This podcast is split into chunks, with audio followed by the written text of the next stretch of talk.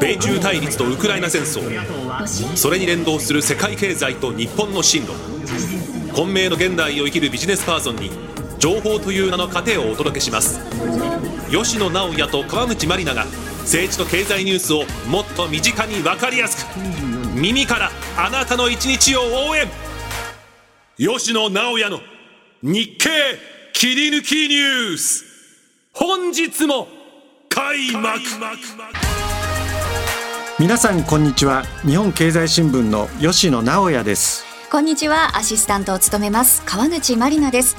さあこの番組は日本経済新聞の政治部長政治記者として細川守弘総理から岸田文雄総理まで15人の総理を取材。日経の政治経済ニュースの編集責任者を務める吉野さんが政治を中心とした最新のニュースを深掘り。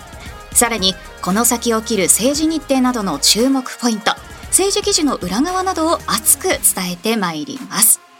さあ今週からは毎週の配信となりますのでどうぞ改めてよろしくお願いいたしますそして先週はですね、本編とは別に、木原官房副長官のインタビューを行いました。あの、他のね、メディアに取り上げられるなど反響もありましたけれども、吉野さんのもとにも様々な声届いたでしょうか？はい。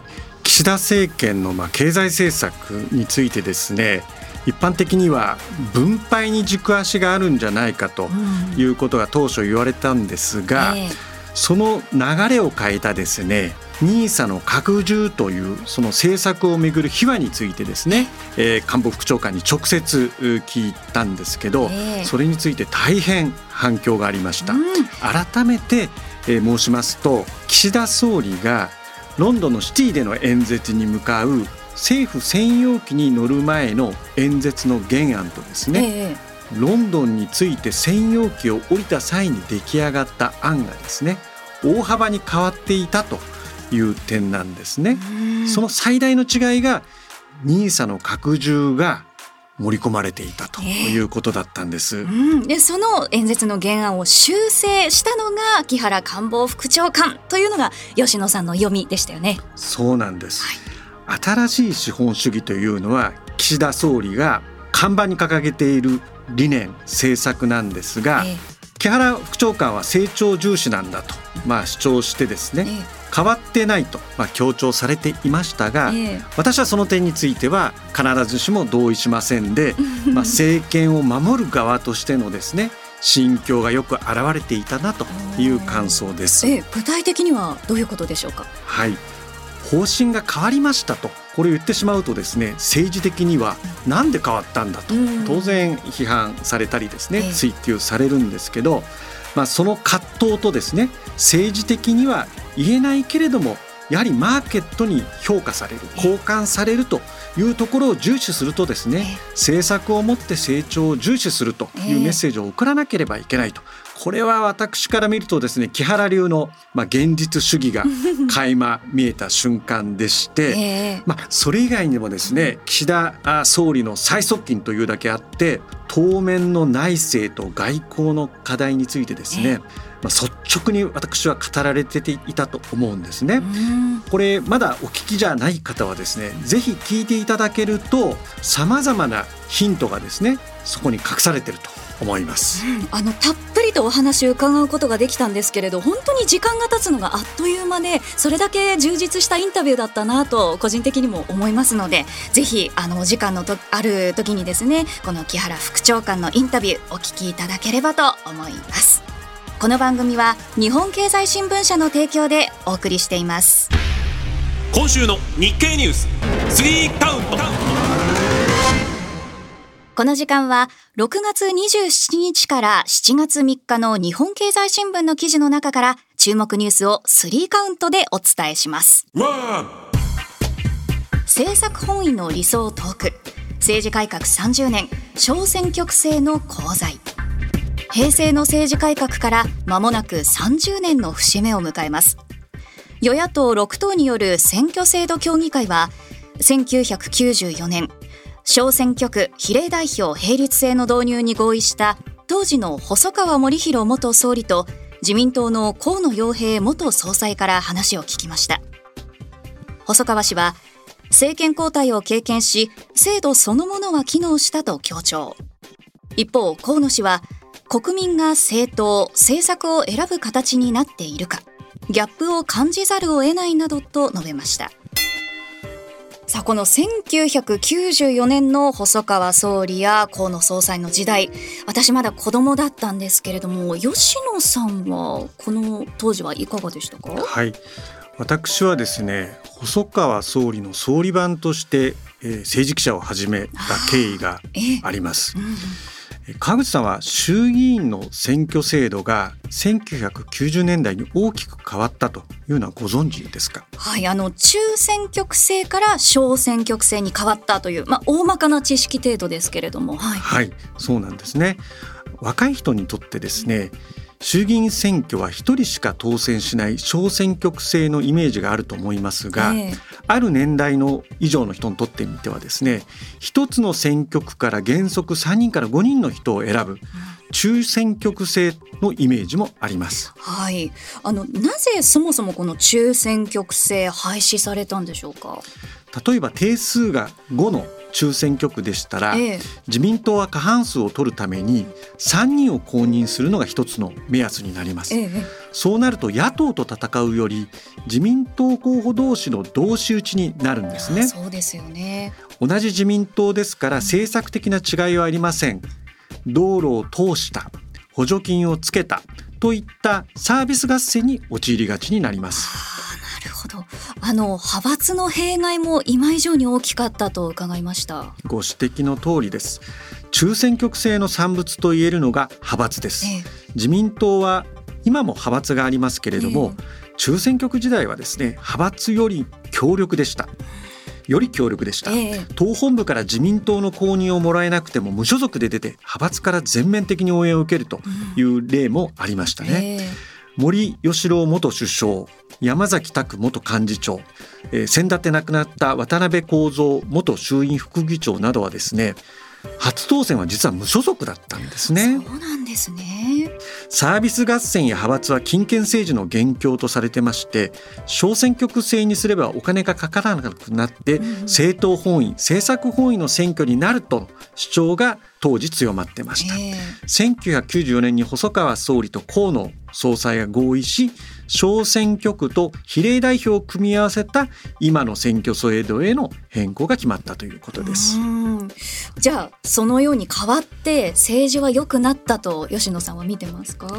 れは非常に難しい質問ですが、えー、私正直に言えば政治良くなったと思っておりません。細川元総理は政治と金の問題は改善につながったと指摘されましたが、えー、一方の河野元総裁はですね、人が選べなくなったと弊害にも触れてますね。小選挙区制は中選挙区制に比べてドラスティックに議席が変動して政権交代がしやすいという利点はありますけれども、党本部の公認権が強くなったりですね公認さえして、えー、してもらえないといったようなあの傾向もあってですね、個々の議員が努力をしなくなったと。議員がそれによって小粒になった。個性のない金太郎飴になったといった論評もあるんですね。あのそれこそ例えば公募っていう仕組みがあの各党取り入れていたりしますけれどもこの辺りの効果っていうのはいかがですか？確かに小選挙区制になってですね、うん、公募の議員というのは増えました。え肩書きが立派な人は確かに多いんですけれども、え議員としての魅力はどうでしょうかね？我々は実際政治記者としてですね触れてみてもちろんあの個々によってケースはそれぞれですけれどもそこは肩書きは立派だけどその先は点々点というような気もしないでもありません、えー、小選挙区制になってですねなんとかチルドレン魔の難解生という言葉も流行りましたよね、はい。中選挙区制で自前で後援会組織を作った政治家というのはですねやはり正直言いますと魅力ありました小選挙区制であっても個性や政策力のある議員をどう作るかというのは我々有権者の課題でもあるんですね。はい、であと小選挙区制は単純計算で5割近くの得票つまり5割を超えないと選挙には勝てません。そうなるとえー、増税ですとか、えー、負担が伴う政策というのはですねそういった有権者が嫌がるだろうなと思う政策をですね政治家は避けるようになってしまうんですよね。え。ー、無難な万人受けするような政策ばかり並べるとですね、それは私はあの先週の放送でも指摘したんですけれども、やはりポピュリズムの危険性が高まったんじゃないかなと思いますね。それこそあの前回の放送で吉野さんが私たち国民も意識を変えていかなきゃいけないんだっていうあのお話がありましたけれども今回のこのテーマもですねまさにこう私たち自身にも突きつけられている課題なのかなと感じます。はい、はい、では続いてのニュースこちらです。ワグネル虫のように潰される。ルカシェンコ氏説得。ベラルーシのルカシェンコ大統領は27日ロシアの民間軍事会社ワグネルの創設者プリゴジン氏との武装放棄停止に向けた交渉内容の一部を明らかにしました。ルカシェンコ氏によればプリゴジン氏との交渉でロシア軍と戦えば虫けらのように潰されると警告。最終的にプリゴジン氏とワグネル戦闘員の安全を保障する。私が引き受けると伝え説得に成功したとしています。はいこの先週もワグネル反乱のニュース話題になりましたあの行方不明だったプリゴジン氏が隣国のベラルーシに入ったとベラルーシのルカシェンコ大統領表明しました吉野さんそもそもこのプリゴジン氏とルカシェンコ大統領どのような関係なんでしょうか？ルカシェンコ氏とですね、まあ、プリコジン氏はまあ20年来の知人と言われてます。長いんですね。はい。ロシアのプーチン大統領とまあ、プリコジン氏のまあ仲介役となったぐらいの人物ですから、まあ、ワグネルのモスクワ進軍をですねまあ、停止するよう説得してそれを聞き入れたというのも、この人間関係の長さからするとですね、まあ、不思議ではありません。はい、でこの内幕がどうだったかということを、まあ、ルカシェンコ大統領がですねポツポツ喋り始めておりまして、まあ、日経の電子版では詳しく報じてますんでそこはあの細かい話はお読みいただきたいんですが、はい、ルカシェンコ氏によるとですねプリコジン氏がモスクワに進軍していた際にすでにロシア軍による防衛線が張られていたようです。あのルカシェンコ大統領プリゴジン氏に対してこのロシア軍と戦えば虫けらのように潰されると伝えて説得したということですね。はい、これ仲介役と言ってでもですねやはりどっちかの立場に立って説得しているというふうに見えますよね、えー、この言いぶりからするとですね、うん、プリコジン氏の側に立ってるというよりは、明らかにプーチン氏の側に立ってると思いますね。さすがのプリコジン氏もですね矛を収めざるを得なかったんじゃないでしょうかね。えー、でその後のロシアの報道ではワグネルの武装蜂起に関連してですねウクライナでの軍事作戦で副司令官を務めるスロビキン氏が拘束されたとの情報もありますし、混沌としてきた印象ですね。そうですよね。またあのルカシェンコ大統領と言いますと、5月に救急搬送されたなど健康不安説も流れました。今回まあこのように表舞台に出てきて、こうプリプリゴジン氏をこう支援したという狙いはどういったところにあるんでしょうか？これまさに川口さんがおっしゃられたようにですね。ルカシェンコ氏が重体だというところはあの世界のですね幅広いこのニュースに触れた人はですね、えー、そこまでだったと思うんですね。で我々私も恥ずかしながらですねこのルカシェンコが出てきたことであれこの人渋滞じゃなかったのと、で一時はですね毒殺されたんじゃないかぐらいのですね怪情報も流れてたんで、えー、あれルカシェンコが渋滞だということとこの表に出るまでの間のニュースが実はななかったんですね。えー、だからこの仲介役に出てきたことによって、私たちが2つ分かったのは、あこの人元気なんだと いうことと、はい、まあこの人なんで出てきたのかなというところで、えー、まあ、ベラルーシというのはですね、はい、ロシアとまあ強い同盟関係がありますよね。えー、プーチン氏が再三、まあ、核兵器のまあ配備の場所としてですねベラルーシのことを言っておりますし、はい、えー、ロシアのウクライナ侵略についてもベラルーシは支持しております。はい、でルカシェンコ氏はですね1994年から大統領を務めていますね、もうかれこれ30年近いですよ、はい、欧州最後の独裁者と呼ばれておりまして、まあ、その後ろ盾としてある、まあ、ロシアのプーチン政権の混乱っていうのはですね、実はルカシェンコ氏の国家運営にもまあ有利ではない、もしくは好ましくないと判断したんでしょうねおそらく。そういった狙いもあるわけですねあとはワグネルの部隊の受け入れについてはこのワグネルから学ばなければならないとも語って防衛上の助言を受ける考えも示していますよね。これもなんとなくその疑って読むとですね、えーまああの耳障りがいいこと言ってるけど本当なのかなと、うん、というのは多分ワグネルだったりプリコジン氏は思ってると思うんですよ。えー、ロシア側プーチン側に立ってるそのウカラケヘンコ氏が言ってるのはなんとなくこう矛を収めるように、うん、収めるようにって持っていってるんで。えーまああの額面上はですねベラルーシにとっても一定のリスクを抱えることになるんで、えー、まああのワグネルから学ばなきゃいけないとこう下手に出てるんですけど、うん、まあ、やはり30年も独裁者をやってる方なんで、えー、まあ、正直言うと何考えてるか分かんないと 思いますね。いやでも本当にその通りですよね。ちょっとなだめてるみたいな形なんですかね。うんまあ、あの先ほどもちょっと混沌としてきましたというあの、ね、お話もありましたけれどもこの今回のワグネルの武装蜂起に関してこの海外メディア SNS でも本当にさまざまな情報流れてますよね。まずあのアメリカ政府がまあ事前に知ってたという情報を出して、まあ、ロシアを陽動してますし、ロシア軍も実は分かってたと正規軍は。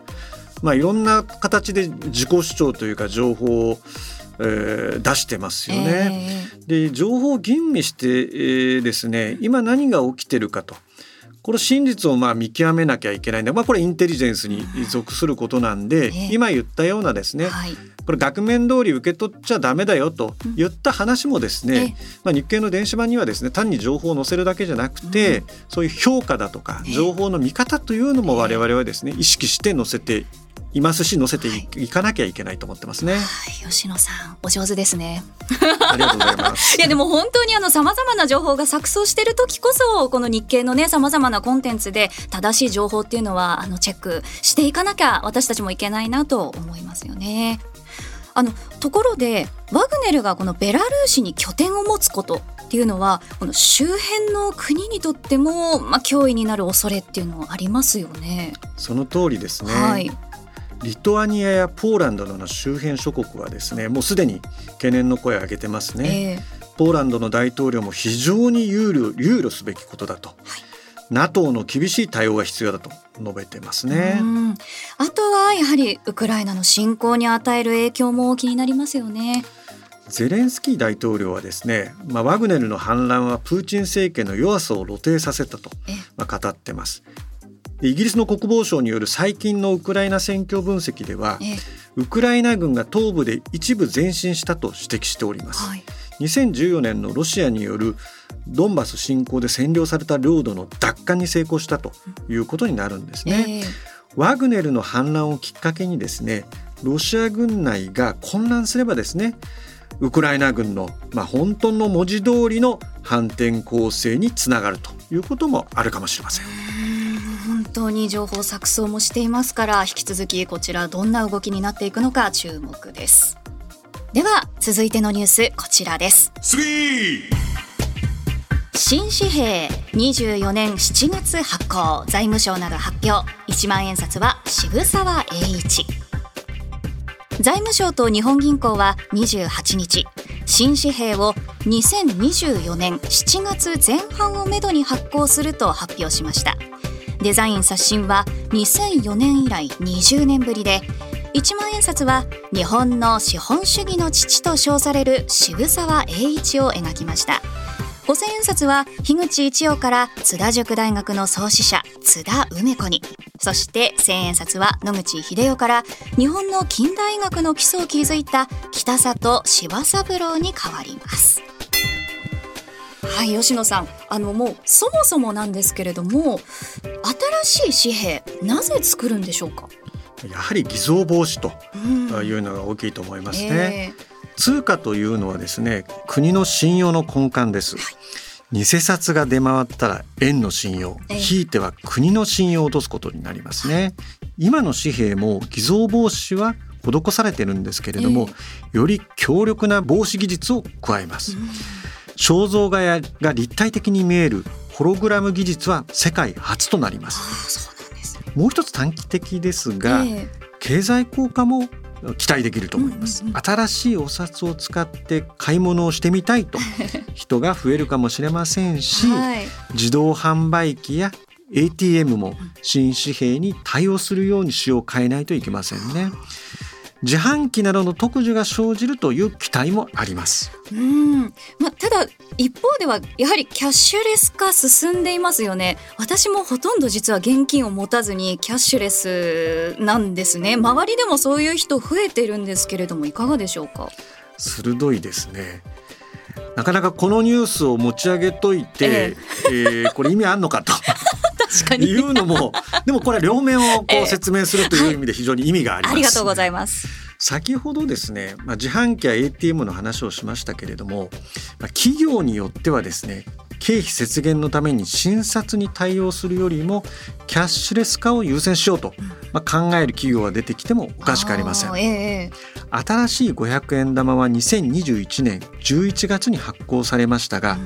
いまだに新500円玉が使えない自販機やセリフレジが結構あるんですよね。確かにそうですよね。でもあのこの診察の発行でそのその診察に対応するよりもキャッシュレス化優先しようって考える企業が、まあ、出てきてもおかしくないとあの先ほどおっしゃってましたけれどもじゃあ逆にキャッシュレス化が進む可能性もあるっていうことそうなんです。その診察に対応しようという企業と、えーえー、だったらキャッシュ化を進めようという、この2つをが同時に起こればですね実はこれも経済効果があるんではないかと思いますね。えー、それでも高齢者を中心にですねまあ、やっぱり現金主義の人は多いと思いますね。すね。紙幣にも一定の需要というのはあります。えー、低金利がまあ長期化してですね、いつでも自由に動かせるお金を手元に置いておきたいと、まあ、いう感情は、まあ、私は素直だと思いますね。でままた日本特有ですけど、お年玉や、まあ、ご祝儀がですね例えばャッシュレスだとした時にこれ実感が湧かないですよね。えー、で昔はですね、えー、例えばあのご家庭でですね、はい、そのお父様が働いたお給料袋をですね、はい、お母様に渡して、まあ、そこで初めてあありがたいという なんとなく感情がもしくは実感があったと思うんですね。はい今まあそれによってそのありがたさが薄れたとは言いたくありませんけどそういったこう儀式がなくなったことによってですね これ誰が稼いで働いたとこのこの主体とこう客体がまあよくわからないちょっと面白いです、ね、わからないような気はするんですよね。はい、まあですんでちょっと話は脱線してしまいましたけど、はいキャッシュレス化が進んでもですねやはり紙幣というのはやっぱり簡単になくならないと思います。これはさっき言ったその、まあ、文化的な側面ですとか、えー、生活様式ですとか、はい、まあ、そういったものを含めるとですねそんなすぐにはならない。ところでですね、はい、ヨーロッパでも間もなく新札を発行するという国があるんですね。はい、どこかご存知ですか？イギリスですね。さすがですね。エリザベス女王がお亡くなりになってですね9月に即位したチャールズ国王の肖像が、はい、ポンドの新紙幣をですね、うん、2024年来年の半ばまでに流通する見通しなんですね。はい、やはり国王がいる国というのはですね、えー、紙幣を国のシンボルにするというケースもあるようです。えー、なんかあの現金持とうかなっていう気持ちになってきました。これはありがとうございますって言っていいのか 何と反応してるのかよくわかんないんですけど私はまあどっち側の立場にも立ってないという意味で言うと、まあ、そうなんですねとしか言いようがないでもねあの、まあ、いろんなあの視点から、まあ、どういう、まあ、それこそ経済の活性化のきっかけの一つになりうるかもしれないしどんな効果があるのかっていうのはあの注目点の一つですよね。その通りです、はい、改めて新しい紙幣来年7月前半をめどに発行されるということです。以上日本経済新聞から注目ニュースをスリーカウントでお伝えしました。今週のフォワードルキンこの時間は直近の政治日程などから重要なものを独自の視点からピックアップしていきますさあ吉野さん今週の注目はどんなテーマでしょうか7月8日これはですね安倍元首相が突然の凶弾に倒れてからですね1年が経過する。一周期になるんですね、えー、そんなに経つんですね、はい、暴力で自らの主張を通そうとするということはですね民主主義社会ではあってはならないことです、はい、まあ、その後要人の警護体制などがです見直されたんですけれども、えー、言論の自由を守るためにですね暴力には党派を超えてですね戦っていかなければならない、はい、そういうふうに考えます。本当にそうですよね。ではこの安倍元総理亡き後あの自民党の最大派閥である安倍派ですが今どのような様子でしょうか？昨年はですね一周期までに会長を決めるといったような議論もありました、えー、しかしながら現時点で言うとですねやはり一人の方が会長になるという流れではないです。はあ、え具体的にはどういうことでしょうか？はい、安倍派五人衆という言葉がありましてですね、えー、安倍派に所属するですね萩生田政調会長、はい、高木国会対策委員長世耕参院幹事長西村経産大臣そして松野官房長官、はい、この5人はですねいずれも岸田政権の今中枢のポジションにおります。えー、この中でですね誰か一人というよりはですねこの5人の集団体制の方がいいんじゃないかという流れになってますね。誰か一人を決めてしまうと分裂しかねないっていうことでしょうか？素晴らしい指摘質問だと思います。私はあの五人衆っていうのはポジティブな言い方なんですけれども、えー、まあ言ってみればですねこう続けがたいっていうのもなかなかこう褒めた言い方なんですけど、えー、言ってみればダントツでトップがいないということなんですね。えー、派閥というのはでももともとはですね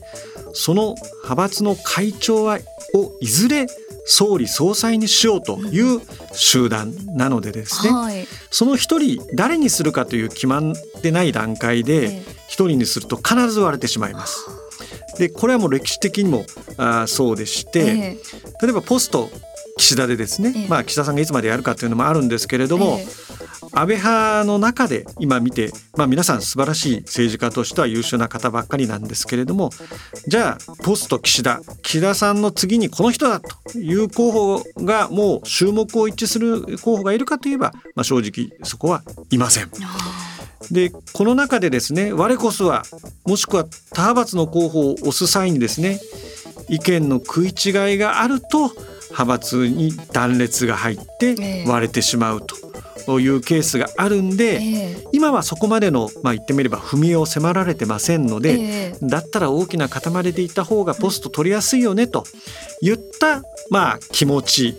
言葉には出ませんけれども、えー、そういった空気があります。つまりあの閣僚とか党の要職を取るっていうことですか？はい。もちろん閣僚や党の要職を取るということも大事なんですが、この100人今100人に達してるんですけれども、えー、その中の大半っていうのはいわゆる中堅若手なので、政治家はですね閣僚や党の幹部になるまでにですね部会長だ調査会長だ政務官だ副大臣だっていろいろなポストがあるんですが、えー、そのポストになれるのかななれないのかなと選挙区に向けてですね自分は何々政務官になりました何々副大臣になりましたというのをまず言いたいんですね。えー、そのためにはこの大きな塊、まあ、会社でいうとなんとなく大きな会社に入れば、うん、その先もそういうポストが取れるんじゃないかなという理が私は今の中堅若手の人に働いてるんじゃないかなというふうに見てるんですね。であの今お話にもありましたように今安倍派100人規模の大きな派閥ということなんですけれどもあの100人以上になると危険とも言われているそうですね。これはですねなんで100人かということを不思議に思う方もいらっしゃると思うんですけれども、はい、かつて100人を超えた竹下派というのは分裂しちゃったんですね。はい、100人規模もしくは100人を超すような集団になるとですね先ほど言いましたようにポストの配分がうまくいかない。ですよね。多ければ多いほど例えば同期も多い。その前後も多い、なんで彼がこのポストなんだと、なんで私がこのポストなんだと？そういう言い方はしないんですけどその不満が、まあ、心の奥底に沈殿してですね ある日突然えー、自分のポストを差配してくれないんだったらこれをきっかけに飛び出してしまえと、まあ、言ったようなことが過去にはあったんですね。揉め事の種になってしまうわけですね。となるとやはりこの夏にも行われると言われています内閣改造党の役員人事だけではなくて党の部会長副大臣それから政務官の人事にも注目ということですね。そうなんですね今回5人種5人の集団体制っていう風な流れでもし決着するんであればですね、やはり彼ら自身がその全体を目配りしてやはり今は固まっておいた方がいい固まっておいた方がいいという意味はですね資金面もありますけど何よりもポストを中堅若手の人にきちんと配分してですねこの組織にいれば将来も安泰であると、まあ、そういったメッセージを出したいんじゃないかと思いますね。うん、まあ、人事注視していきたいですね。以上今週のフォワードルッキングでした。今週のインテリジェンス。このコーナーは政治記者として長年政治の表舞台から舞台裏までくまなく取材を続けてきた吉野さんがその経験をもとにより深く政治ニュースを知るための情報を皆さんにお伝えしていきます。さて吉野さん今週のテーマは何でしょうか？はい。言語明瞭意味不明の永田町霞が関文学です。はい。えこの永田町霞が関文学一体何なんですか？この文学といっていかにも高尚なもの褒めてるものと聞こえるかもしれませんけど、この文学自体にもですね、非常に皮肉を込めた まあ言い方でして、まあ平たく言うとですね政治家や官僚の国会答弁や記者会見でのまあ言葉遣いのことを指してますね。はい、永田町はまあ政治。えー、霞が関はまあ官僚の代名詞として我々の間ではよく使ってるんですけれども、はい、政治家や官僚の言葉を聞いていて、うん、すぐに理解できますか？あのすごく丁寧に長く説明してるんだけれども結果的にじゃあ何を言いたかったんだろうってなること実はよくありますよね。ほとんどの人がそう感じてますし、そう感じてなかったら自分を疑った方がいいですね。あのまあ、国会答弁にしろですね、えー、まあ、記者会見にしろですね、まあ、やはりマスコミがあ、まあ、取材をしておりますし、うん、その場におりますので、まあ、記事になりますよね、えー、まあ、それは失言もそうですしニュースもそうなんですね。えー、どうしても話す方としてはですね、まあ、防御的になってしまいます。特に国会答弁はですねその答弁そのものが政府見解として扱われますので、まあ、より慎重な言葉遣いになるんですね。例えばよくあの官僚のですね国会待機とこれはいわゆるブラック霞が関のこの代名詞になってますけれども 長時間労働で、まあ、働き方改革に逆行してると、えー、まあ、今はそういうことが改善されてますんで、えー、えー、状況は変わってますよっていうこともきちんと私は付け加えておきますけれども、はい、この国会待機というのはですね深夜遅くにですね、まあ、場合によっては未明まで各府省庁のまあ官僚がね残ってですね、えー、国会答弁作りをするんですけれどもその際にもですねこの文学を留意して まあ要はですね現地を取られないようにいろんなことを書くんで、聞く方からすると何が言いたいか全く分かんない、ということなんですね。そうですよね。あの以前ですねご飯論法でしたかね。なんかそういったものも流行りましたよね。うん、あの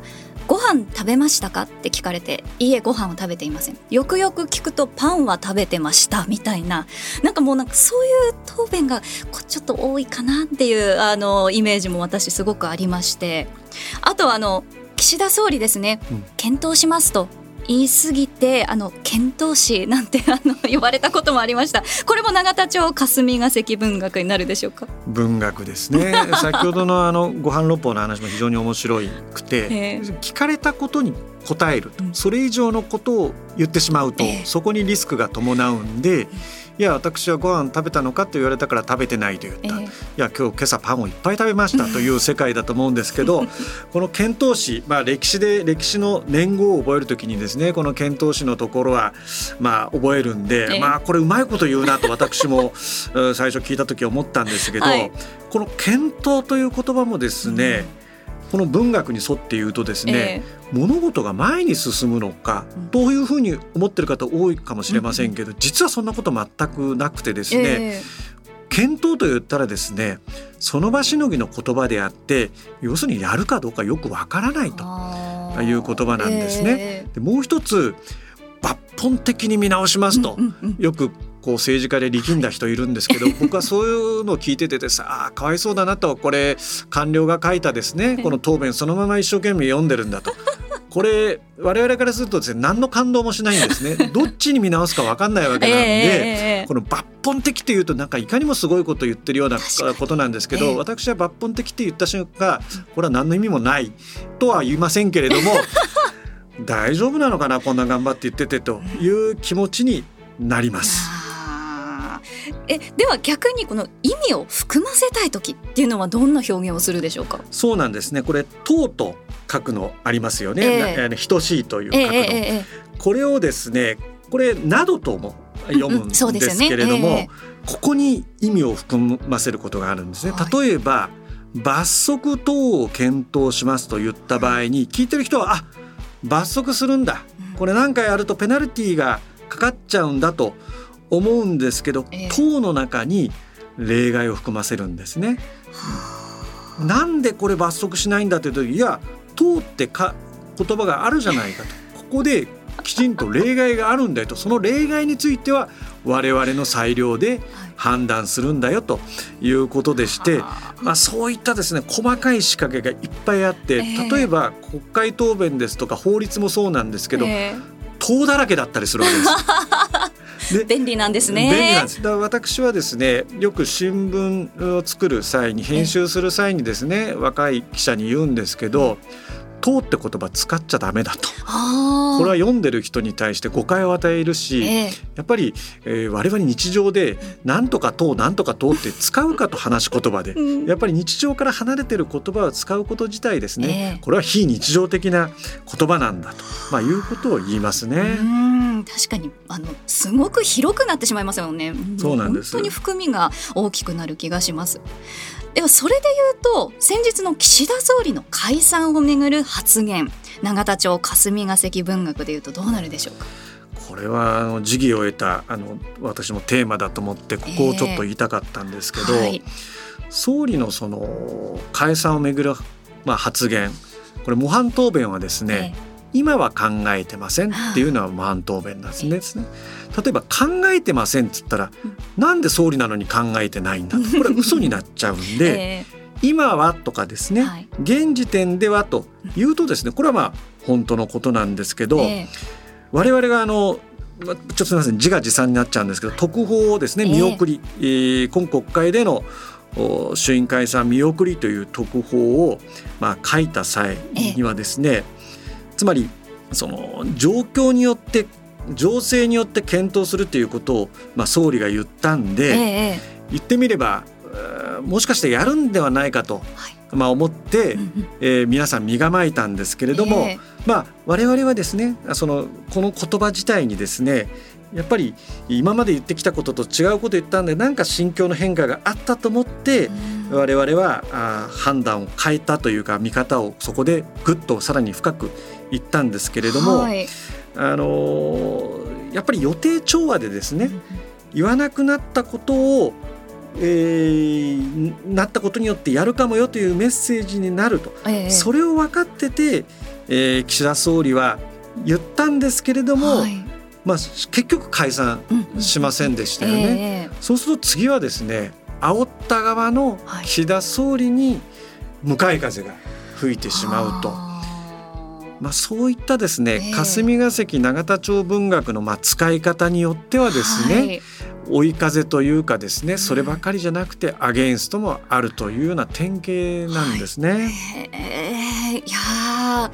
面白いですね。やっぱり私このコーナー大好きです。あの本当にあの国会中継とかその政治家の皆さんの会見の見方あ今通って使ったとかあ現時点ではって言ってるとか本当にあの見方聞き方が今後も変わってくるなと思います。あのなんていうんですかね。これは、えー、悪口ではないんですけれども、はい、やはり国会中継見てですね、えー、面白いと思わない面白いと思う必要はないんですけれども、えーちょっと若干あの退屈だと思うのはやっぱり言葉遣いだと思うんですね、えー、永田町と霞が関でしかわからない言葉を使ってるとやはり一般の人には届きにくいんで、えー、まあそういうこともですねあの政治家の方には頭の片隅に置いてより、えー、有権者国民に分かりやすい言葉を使っていただきたいという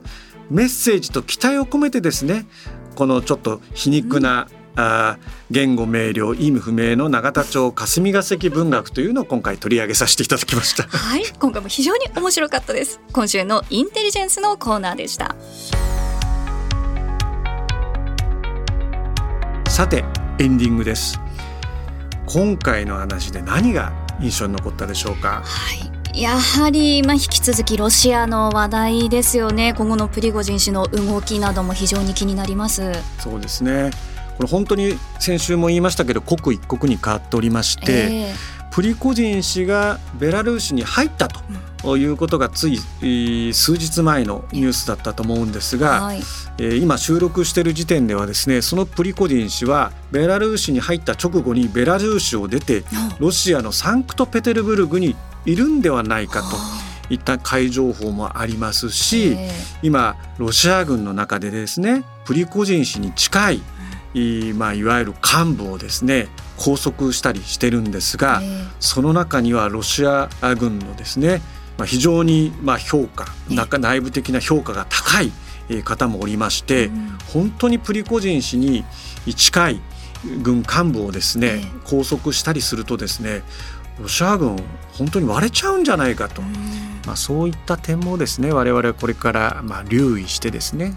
このロシアの問題ロシアの軍内部プーチン氏を含めた話というのはですねいろんなところにこう目配りをしないとどこが弾けて、えー、どこが断層があってというような展開がですね本当に読めないなと思います。もうぜひその最新の動向というのは日経のさまざまなコンテンツでね皆さんに注目していただければと思います。